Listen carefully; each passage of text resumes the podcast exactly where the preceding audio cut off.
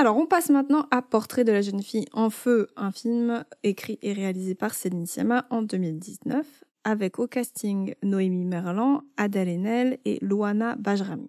Il a entre autres remporté le prix du meilleur scénario à Cannes et le César de la meilleure photographie pour Claire Maton. Alors si je vous rappelle vite fait le pitch, euh, donc 1770, Marianne est peintre et doit réaliser le portrait de mariage d'Héloïse, une jeune femme qui vient de quitter le couvent. Héloïse résiste à son destin d'épouse en refusant de poser. Marianne va devoir la peindre en secret. Alors on a un début de film qui est assez brutal et qui démontre, je trouve, assez bien l'état du personnage où en fait elle se retrouve, euh, donc Marianne, donc l'état du personnage Marianne, qui est complètement seule. Donc par exemple on a ses étoiles qui tombent à l'eau et les marins qui la regardent en mode euh, débrouille-toi. Donc elle plonge à l'eau, la pauvre. Et plus tard, on voit le même marin qui dépose l'étoile euh, au sol et les affaires de Marianne. Et en fait, elle doit se débrouiller pour rejoindre la maison qui est en, qui est en hauteur. Donc en fait, elle va monter des falaises seule, avec ses affaires lourdes et sa robe mouillée. Donc en fait, on s'est déjà confronté dès le début à un état de solitude du personnage qui est lié en fait à sa condition d'époque et aussi euh, juste au fait qu'elle est une femme célibataire et qu'en fait, elle peut compter sur personne qu'elle-même. Et il y a un autre personnage qui est seul, et plus pour longtemps, bah, c'est Héloïse. Et au début du film, bah, du coup, c'est une personne qui est frustrée de se voir imposer un destin auquel elle ne peut rien y faire, à savoir un mariage dont elle refuse euh, le mariage. Euh. oui, un mariage qu'elle refuse, quoi. Voilà, exactement. Et son seul moyen de résistance face à cette décision, bah, c'est le refus de poser, le refus de donner une image sur laquelle elle sera choisie ou non. Car ici, le tableau, il représente un aperçu, un avant-goût qui scelle une union ou non autrement dit, un acte de mariage visuel. Non, mais quand même, en vrai, euh, j'ai réfléchi à ça maintenant, c'est quand même fou, t'imagines? Genre, juste, c'est un, une peinture. Ouais. Et le gars, il est en mode. Hmm, oh, tu sais qu'est-ce que ça me rappelle? Ça me rappelle la scène dans Shrek 1. T'as Lord Farquaad qui est couché dans son lit et qui il est en mode ah miroir montre-moi euh, je sais pas quoi et en fait t'as le miroir qui lui montre des, des meufs en mode bande annonce euh, mmh. Oui, oui, oui. Trailer tu, promotionnel pour la. Mais tu sais, ça me fait trop penser à ça. C'est pareil, en fait. Mais c'est exactement ça. C'est limite euh, les hommes qui choisissent leur femme dans un magazine. Sur catalogue. Sur catalogue, exactement, quoi. Et c'est euh, si le tableau sera assez beau ou pas, s'il a, il a, il a fidélisé, enfin, si le tableau sera assez bien réussi ou pas, bah, l'union sera scellée ou pas, quoi. Donc c'est, c'est du marchand, enfin, c'est vraiment une activité marchande où les femmes sont sont des trucs comme un produit, comme un objet, plus que comme euh, bah, des êtres humains. Quoi. En vrai, on s'étonne qu'Héloïse, elle est en colère, mais tu vois, il y a quand même un truc vachement révoltant. Déjà, rien que le fait qu'on te choisisse sur image. je pense que personne ne s'étonne qu'elle est en colère. Hein, oui, mais tu vois, déjà, on te choisit sur image, et en plus, bah, hmm. je pense qu'elle est aussi en colère face à l'autorité de sa mère, qui la vend d'une certaine manière, tu vois. Parce que c'est quand même la mère qui la force à être peinte, qui la force à envoyer son tableau et tout, qui l'empêche de sortir et bon, euh, forcément, au bout d'un moment, il faudra quand même qu'elle soit en colère contre sa sœur, parce qu'on a juste en fait son destin qui l'impacte, dans le sens où bah sa sœur, elle est, sa sœur est décédée, donc il faut quelqu'un qui prenne le relais, et forcément, bah ça tombe sur la deuxième. Puis après, il y a aussi Marianne qui bah, tu vois, autant elle, elle a une vie difficile parce qu'elle est toute seule et qu'il faut qu'elle euh, qu'elle tombe à l'eau pour aller chercher ses toiles et puis qu'il faut qu'elle monte toute seule et qu'elle traverse les étapes euh, tu vois, les difficultés de la vie toute seule, mais elle, au moins, elle est libre. Alors que, euh, alors qu'Héloïse, c'est un personnage qui est complètement enfermé. Et en plus, il y a un truc quand même que je trouve assez chaud, c'est le fait que la sœur d'Héloïse, on part du principe qu'elle s'est suicidée, mais en fait, à aucun moment on voit les femmes en deuil. Elles sont juste en fait plongées dans une économie. Euh, le statut, le mariage qu'il faut rattraper, euh, la peinture, euh, la robe, etc. et tout. Ouais, c'est comme si euh, elle, a, elle, avait été effacée de, l'existence, quoi. Comme un, sujet tabou en, soi, quoi. Comme quelque chose auquel on ne devrait pas parler, quoi. Par exemple. Ouais, ouais, ouais. Et, euh, mais c'est vrai que si on s'attarde sur la sœur, on se doute sans doute que bah, c'était l'aînée et euh, que bah, du coup, elle était promue à un avenir ayant pour finalité le mariage. Elle s'est sans doute vue pas d'autre choix pour échapper à cette frustration d'une sentence irrévocable que bah, de se donner la mort pour atténuer une souffrance sans doute présente et euh, surtout peut-être futur. Et cet acte volontaire, bah, il est, nous est révélé lorsque Marianne interroge Sophie, la servante, non, la mhm. domestique. Ouais, domestique. dire ça? Ouais, avec un dialogue euh, assez incroyable qui dit Je crois qu'elle a sauté. Pourquoi le croyez-vous? Parce qu'elle n'a pas crié. Et parce qu'elle n'a pas crié, ah Il est incroyable. Il est incroyable parce que du coup, ça montre vraiment une volonté ardente bah, de détermination dans l'acte et surtout euh, aucun regret, quoi et aucune peur dans la mort, quoi. Et c'est assez euh, noble, entre parenthèses, même si c'est horrible. hein. C'est très révélateur, je trouve, de la condition des femmes, quoi. Ouais, mode, et c'est super. Meurs et tais-toi. Ouais, meurs et tais-toi. Et c'est surtout hyper révélateur de la frustration destructrice, tu vois, du truc qui est tellement violent, qui est tellement horrible que même la douleur que tu pourrais éprouver en sautant d'une falaise elle ne te fait même pas euh, sortir un cri, tu vois. Tellement tu dois être déterminé à, euh, à faire ce que tu fais. Enfin, c'est hyper Mhm. violent. Totalement. Mais, euh, mais d'ailleurs, je pense qu'on peut quand même lier ça à l'espace. Enfin, moi, j'aime bien regarder la manière dont l'espace traduit la frustration. Il y a quand même le truc qui fait que déjà, elles sont sur une île, donc isolées, mine de rien de tout. Enfin, ok, elles sont en Bretagne, je crois. ah, le sous-entendu Je fais ça. non, non, mais c'est pas ça que je veux dire. Dans le sens ok, c'est pas forcément une île, île, tu Mm. vois. Je sais pas si c'est. Mais il y a quand même l'idée où elles sont un peu isolées de tout. Parce que elles sont quand même. euh, Une grande partie du, de l'endroit est juste face à la mer. Il n'y a pas forcément de lien vraiment avec, euh, avec d'autres petites maisons. Elles sont pas dans une ville, elles sont même pas vraiment dans un village.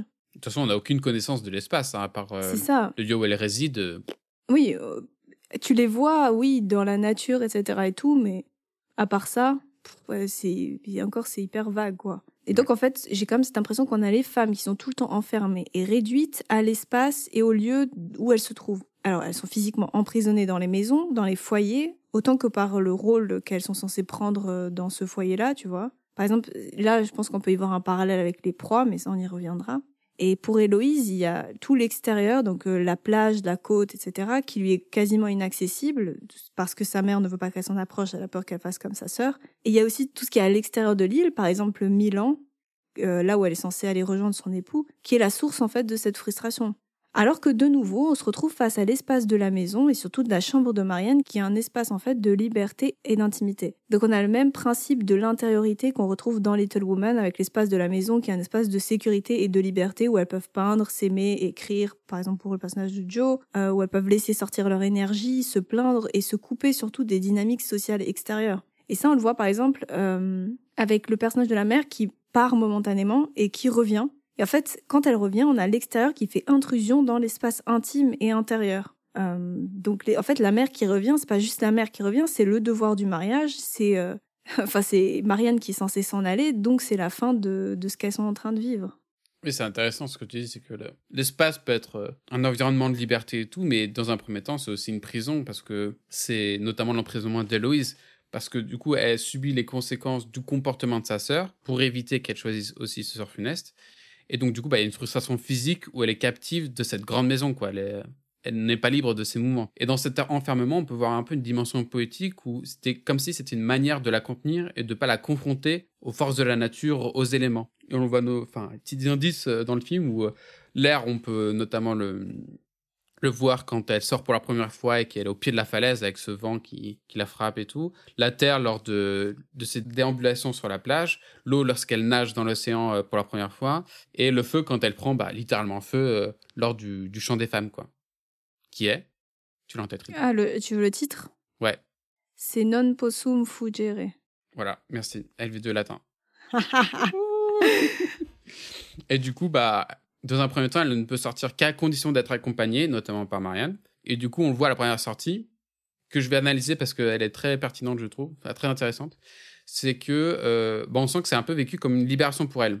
En termes de mise en scène, c'est intéressant parce que du coup, on a un personnage mystérieux, drapé sur une grande cape, longue et sombre, toujours de dos, et qui sort littéralement de l'obscurité de la maison vers la lumière, vers l'extérieur.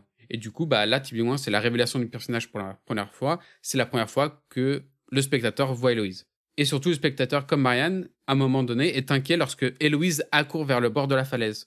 Car pour nous, cela est vécu comme un acte désespéré qui se répète encore une fois. Mais pour elle, bah, c'est une libération ou une libération de goûter à la liberté le temps d'un instant. C'était l'idée de, euh, bah, elle dit elle-même, euh, j'ai toujours voulu faire ça. J'ai toujours voulu courir, j'ai toujours voulu, euh, voilà. C'est comme un- une pulsion de liberté qu'elle voulait assouvir.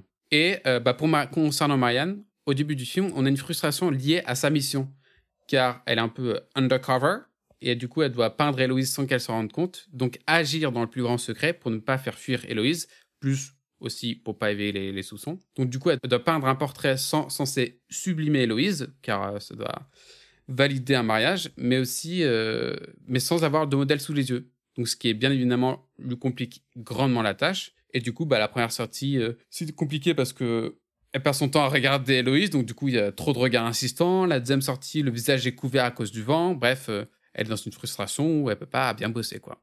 D'ailleurs, c'est marrant parce que comme ce truc de regard insistant, on se demande si c'est pas ça qui fait naître le désir chez Héloïse. Euh, ah bah si, euh, si, si, totalement. sans faire exprès, tu vois. Ah bah oui, parce qu'elle se dit, euh, pourquoi elle me regarde, pourquoi elle me regarde? Eh, tu me regardes C'est ça C'est incroyable. Mais d'accord, mais en fait, j'aimerais quand même m'arrêter deux secondes sur le symbole du, du tableau qu'elle peint, donc du portrait d'Héloïse. Parce que déjà, c'est le titre du film, pas pour rien.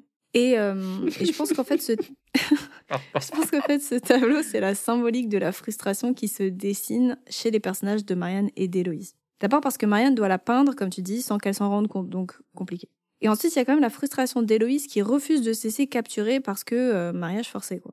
Et, euh, et en fait, il y a quand même un truc étrange qui arrive parce qu'au bout d'un moment, on se rend compte que Marianne devrait avoir fini le tableau, mais elle le détruit. Donc elle prétexte que c'est parce que c'était pas bon, etc. La vraie raison, je pense qu'on la connaîtra pas, même si on se doute que c'est pas juste ça. Euh, mais en fait, on se rend compte que même l'achèvement de l'œuvre est une forme de frustration en soi, car elle signifie bah, la fin de la parenthèse, la fin de l'idylle et du retour en fait. euh, En fait, c'est un peu le retour à la réalité brutale et froide qui est signé, comme je disais avant, par le retour de la mère. Donc en fait, le temps de leur histoire, il se déroule à mesure que le tableau se fait. Et là, on a une frustration parce qu'en fait, elle doit s'appliquer à terminer. Enfin, Marianne doit s'appliquer en fait à terminer quand même ce tableau.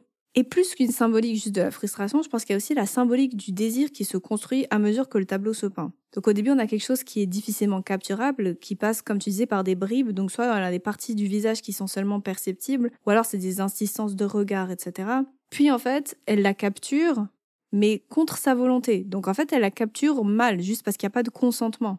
Et en fait, ce sont des désirs qui sont unilatéraux jusque-là. Enfin, je trouve que le fait qu'elle soit peinte contre sa volonté, même s'il y a un désir de regarder, c'est quand même un désir qui est unilatéral, dans le sens où c'est Marianne qui regarde Héloïse. Parce qu'il n'y a pas ce consentement du, euh, de la réciprocité, on va dire, entre les deux.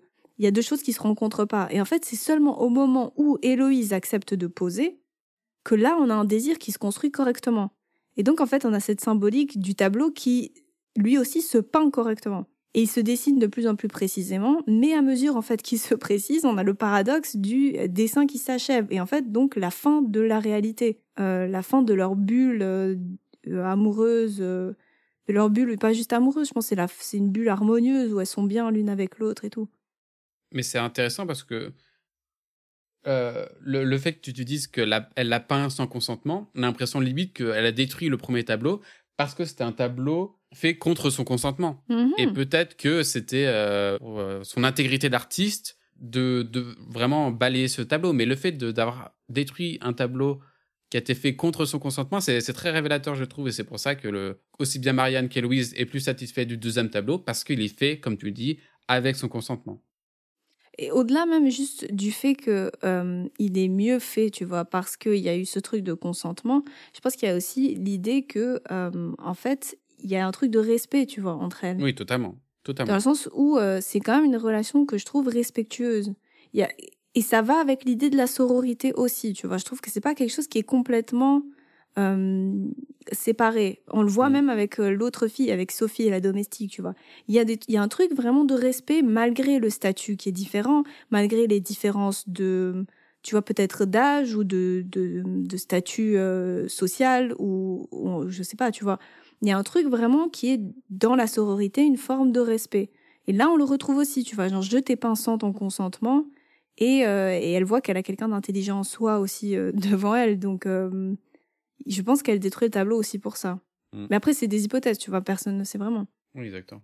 Et, et donc avant tu parlais de la chanson que chantent les femmes, donc cette chanson qui dit non possum fugere, donc nous ne pouvons pas fuir en latin, je trouve que c'est le c'est le dessin et ses frustrations qui le dessin, c'est le destin et ses frustrations qui se poursuivent et euh, et en fait ce qu'elles peuvent faire c'est juste suivre le cours des choses. C'est une- on peut pas fuir littéralement. Mais comme on le voit à la fin, c'est jamais oublié Mm. et c'est jamais accepté. Dans le sens où, ok, on peut pas fuir, mais c'est pas pour autant que la mémoire fuit elle. Et c'est une frustration qui hante et qui détruit. On le voit par, par exemple avec le tableau d'Héloïse avec ses enfants, donc le tableau qu'elle voit à la fin, euh, où elle a une vie de famille, mais enfin ouais, c'est construit quoi. Je pense que les années ont passé, Mais on se rend compte qu'elle tient en fait tout de même le livre à la page 28. Donc en fait, ce souvenir ici, c'est un acte, de, pour moi, c'est un acte de révolte contre la frustration, parce qu'il n'y a aucune véritable autre issue. Et en fait, pareil, quand elle se retrouve à ce concert de Vivaldi, enfin, elle se retrouve sans se voir, mais elle, enfin, Marianne la voit, quoi. Et on voit Héloïse qui pleure. Pour moi, c'est plus qu'un acte de tristesse, en fait. C'est une forme de deuil, mais c'est aussi une forme de rébellion. Mm. Euh, et on le voit de même pour Marianne, qui est hantée dans son art et qui peint, en fait, constamment l'objet de son amour comme une rébellion à la frustration euh, de l'avoir perdu. Il y a vraiment ce truc où elle lutte par la frustration, par le fait qu'elles aient dû céder à ça, par la mémoire et par le souvenir. Et d'ailleurs, il y a la remarque de la gamine euh, qui est dans ce cours de peinture avec Marianne et qui lui dit euh, Marianne lui demande pourquoi tu m'as peint si triste. Elle dit ah, bah, parce que tu vous en aviez l'air. Et donc on a ce tableau qui est peint par Marianne, celui du mythe d'Orphée et Eurydice, qui est pour moi une façon de cultiver à nouveau le souvenir de son amour, mais à sa manière. Et en gros, la frustration pour Marianne, c'est de pas pouvoir peindre, je pense, Héloïse, qui lui dit retourne-toi. En fait, je pense qu'elle aurait aimé peindre véritablement Héloïse, qui lui dit ça. Et en fait, elle peut pas, parce que, bon, pour plein de raisons différentes. Et en fait, elle est obligée de passer par, par un tableau mythologique, et en plus qu'elle doit signer avec le nom de son père, parce qu'elle n'a pas le droit de le faire avec son nom à elle, vu que c'est une femme. Et en fait, elle code elles codent l'instant qu'elles ont vécu dans la réalité, elles le codent dans la peinture. Et on se rend compte d'ailleurs qu'il y a le bleu de l'habit de Marianne, qui est le même que celui d'Orphée sur le tableau. Et pareil pour la robe d'Eurydice, qui était la même que celle du mariage euh, toute blanche euh, d'Héloïse. Et c'est intéressant ce que tu dis, mais euh, je pense que ça, il me semble qu'on l'a vu en histoire de l'art, c'est que les artistes, ils utilisaient des figures mythologiques pour transmettre des messages, quoi. Et là, mhm. c'est exactement ça, quoi. Donc certes, leur amour est grand, mais au début, c'est pas trop ça, hein Au début, c'est vraiment des personnages qui se jaugent. Et ainsi, on apprend au détour d'une conversation sur la plage que Marianne, du coup, elle est encore dans ce rôle de quelqu'un qui a une mission euh, de peindre et tout. Et du coup, elle essaie de relativiser le destin qui s'ouvre à Louise, à savoir son mariage. Mais Louise, en fait, elle est frustrée car elle ignore tout ce qui entoure cette union. Mais elle est consciente d'une chose, c'est que bah, cela l'amènera à la perte d'une vie pour une autre bien différente. Et comme dans Little Woman, on sent qu'il y a un vrai décalage entre l'enfance, qui est un âge plein de liberté pour les femmes, et l'âge adulte, qui résulte inévitablement par des devoirs imposés par la société, j'ai nommé le mariage. Et ainsi pour Louise, bah, dans sa jeunesse, le couvent, il éveille en elle un sentiment qui lui sera désormais impossible de retrouver dans ce mariage, à savoir l'égalité. Elle le dit elle-même. C'est un sentiment doux à vivre, l'égalité. Et elle le dit vraiment avec un air de nostalgie, comme si elle enviait une époque révolue.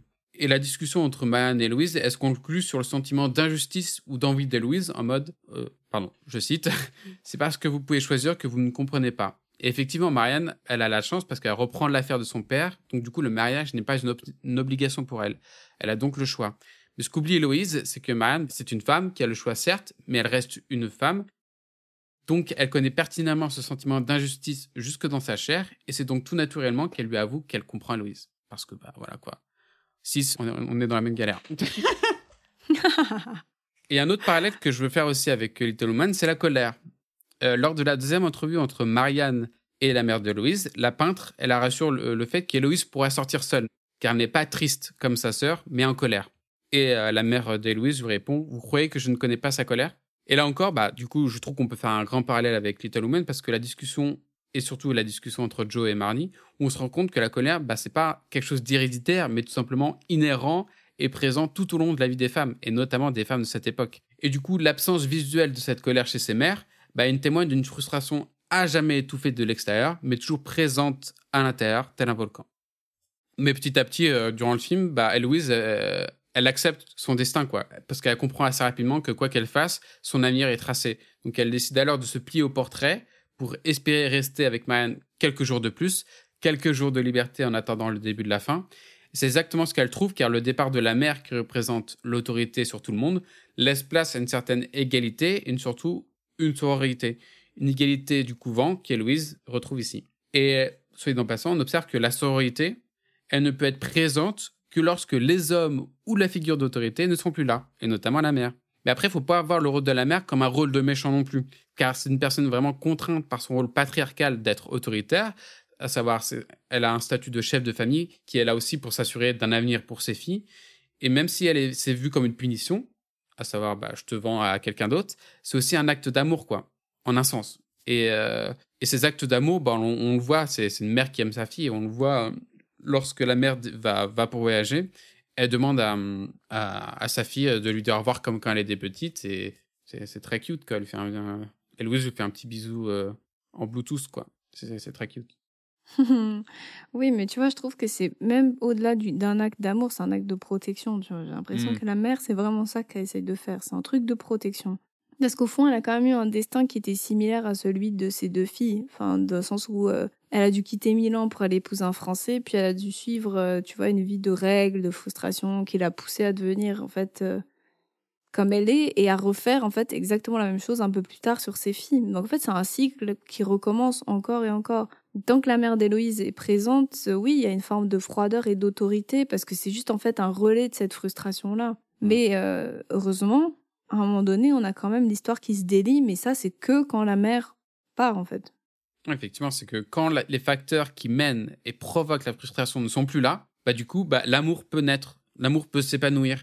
Et du coup, ça laisse place à la liberté, à l'égalité, à la sororité, au bonheur, au soin. oui, mais tu vois, c'est quand même... Oui, en vrai, c'est un échappatoire, je pense. C'est un échappatoire qu'elles ont, qu'ont trouvé Marianne et Héloïse sens où elles se réfugient dans cette petite bulle d'amour et de désir et en fait elles construisent euh, tout ce qu'elles peuvent pas construire vraiment à l'extérieur, elles le construisent là, dans ce truc, euh, ouais, dans cet espace-temps, tu vois, où en fait euh, il y a plus vraiment de temps, il y a plus vraiment d'espace à la fois. Elles sont juste l'une avec l'autre et c'est une manière de combler la frustration des obligations respectives qu'elles ont. Mais, mais on retrouve ça aussi, je trouve, dans l'amitié et dans la sororité qu'elles ont toutes les trois avec, avec Sophie où là, elles peuvent vraiment instaurer en fait une relation d'égal à égal et elles deviennent des elles s'entraident en fait. C'est plus juste ah moi je suis la maîtresse de maison, toi tu es la domestique, etc. Mais ça, il faut que la mère s'en aille pour que ça puisse euh, pour que ça puisse émerger. Parce que la mère est trop figure patriarcale pour pouvoir en fait euh, laisser de côté les règles. Elle, elle perpétue les règles, elle les laisse pas de côté. Mais c'est justement elles qui viennent pour les briser, pour les transgresser. Oui, il y a cette scène euh, très belle où tu as Sophie, la servante que qui est en train de broder. T'as euh, euh, Marianne, je sais plus ce qu'elle fait, mais t'as Héloïse qui est en train de cuisiner, quoi. Tandis que les situations sociales, ne... elles, sont, elles se retrouvent ici totalement inversées. C'est magnifique de voir que bah, retrouvent ici une certaine égalité, quoi. Mais bon, du coup, durant cette parenthèse, euh, leur amour grandit et tout, c'est limite euh, sunshine and rainbows. Mais, mais forcément, bah, après le bonheur de l'amour, bah, vient aussi la frustration de rien pouvoir faire pour que celui-ci dure. Et on ressent bien sûr de la frustration quand l'un des deux met fin à une relation, c'est en termes généraux. Il n'y a pas pire frustration que lorsque un amour est empêché par un facteur extérieur. Ici, bah, du coup, le mariage forcé. Et euh, bah, très logiquement, on est sur un schéma euh, très classique de la tragédie grecque, Roméo et Juliette, euh, toi-même tu sais. oui, mais d'ailleurs, quand même, oui, le truc de frustration quand l'un des deux met fin à la relation, c'est un peu la situation qu'on a entre Joe et Laurie dans Little Woman. Attends, hein? Attends, what? Tu dis, on ressent bien l'idée de la frustration quand un des deux met fin à une relation. Oui, mais il euh... n'y a aucun facteur extérieur qui empêche euh, Joe et Laurie. Oui, mais justement. Bah, eux, c'est juste, il euh, y a une frustration pour Laurie parce que Joe veut pas de lui. Ah oui, oui, oui, oui. Tu vois? Bref, mais oui.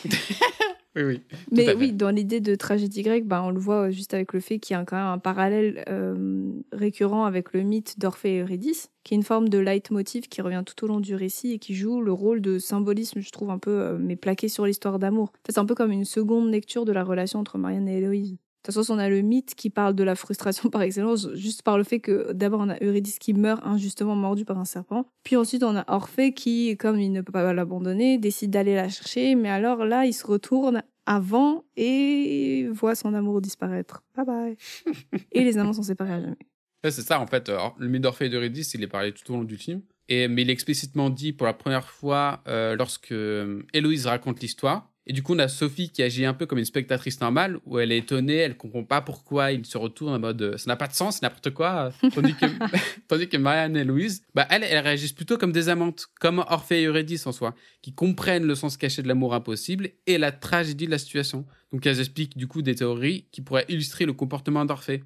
Et ainsi, pour Marianne, elle dit que peut-être qu'il se retournait parce que le souvenir d'Eurydice était plus important que la présence en elle-même. Je cite il a choisi le souvenir d'Eurydice, c'est pour ça qu'il se retourne.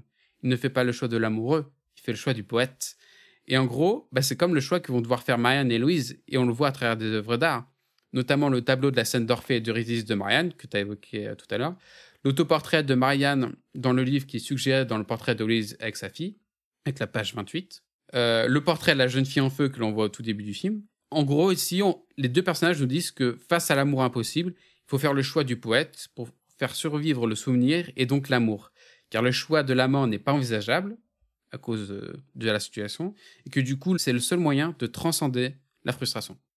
Ouais, bah c'est vraiment, c'est vraiment ce que j'essaie d'expliquer au début quand je disais que c'était un acte de rébellion, quoi. Mm. C'est qu'en fait, choisir le souvenir, c'est le truc qui leur permet de se rebeller et en fait de combler la frustration que de toute façon ils pourront pas éviter parce que la, enfin, la situation est telle qu'elle est. Mm, exactement. Ouais, mais du coup, la frustration qui est digérée, euh, comment, ce qu'on pourrait se demander, c'est comment alors on digère la frustration ou comment on transcende la frustration? Moi, j'ai l'impression qu'elle là, elle propose un peu trois manières différentes qui se complètent. J'ai l'impression que la première, c'est euh, c'est par l'art, dans le sens de l'imaginaire et de l'abstrait. En fait, on le voit par les tableaux et dessins que Marianne a dessinés d'Héloïse. Donc, en fait, c'est quand même une façon de capturer l'instant et l'émotion qui peuvent pas durer dans la réalité. Donc, en fait, tu enfermes le souvenir sur la toile pour gérer le fait que bah, le monde est injuste et qu'il nous retire des choses. Donc c'est ce que tu disais par rapport au mythe d'Orphée Eurydice. Après, il y a par la sororité. Donc euh, là, j'ai l'impression que ça se place un peu à l'inverse des proies. En tout cas, pour le, pour le début du film, où on a une sororité qui est mise à mal par le capitaine, caporal, je sais plus, McBurney. Euh, alors que là, ici, justement, on a des trois personnages qui s'aident mutuellement à dépasser des états pénibles et elles gardent le secret et elles vont jusqu'à transgresser leurs rôles respectifs pour arriver à une forme d'égalité. Donc, on est frustré, oui, mais on est ensemble. Et euh, et en troisième, on a, je trouve, la réalisation sur un plan plus concret et peut-être physique. Donc, contrairement à l'abstraction du point 1, euh, là, on a le concret et le physique de l'amour et du désir. Donc, en fait, on vit l'objet du désir, on vit l'objet interdit dans le concret et donc dans l'union. Et on peut pas être ensemble, certes, mais on vit quand même l'histoire et on le fait de manière secrète et symbolique, ce qui est aussi figuré par le mythe d'Orphée Eurydice. Exactement. Et pour conclure, j'ai envie de poser une question à vous, auditeurs et auditrice. c'est que euh, euh, le dernier plan du film, il est très intéressant parce que du coup, on a un plan subjectif sur euh, Loïse, du coup, au concert de Vivaldi. Et du coup, vraiment, c'est intéressant parce que du coup, est-ce que vous, en tant que spectateur, avez-vous ressenti la frustration de un qui n'est pas un contre-champ sur Marianne ou que Héloïse n'ait vu Marianne ou ouais, voilà. En fait, c'est la frustration qui va jusqu'à la fin du film, tu vois. Oui, exactement. Les personnages sont frustrés, donc on va frustrer le spectateur aussi. exactement. Mon navire cool, allez hop, je t'emmène avec moi. D'ailleurs, moi, c'est ce qui m'avait fait. Je suis allé à la sortie en salle. Rita est là pour témoigner. oui. voilà, bref. Je t'offrirai des mouchoirs la prochaine fois que tu regardes le film. Merci, merci, merci.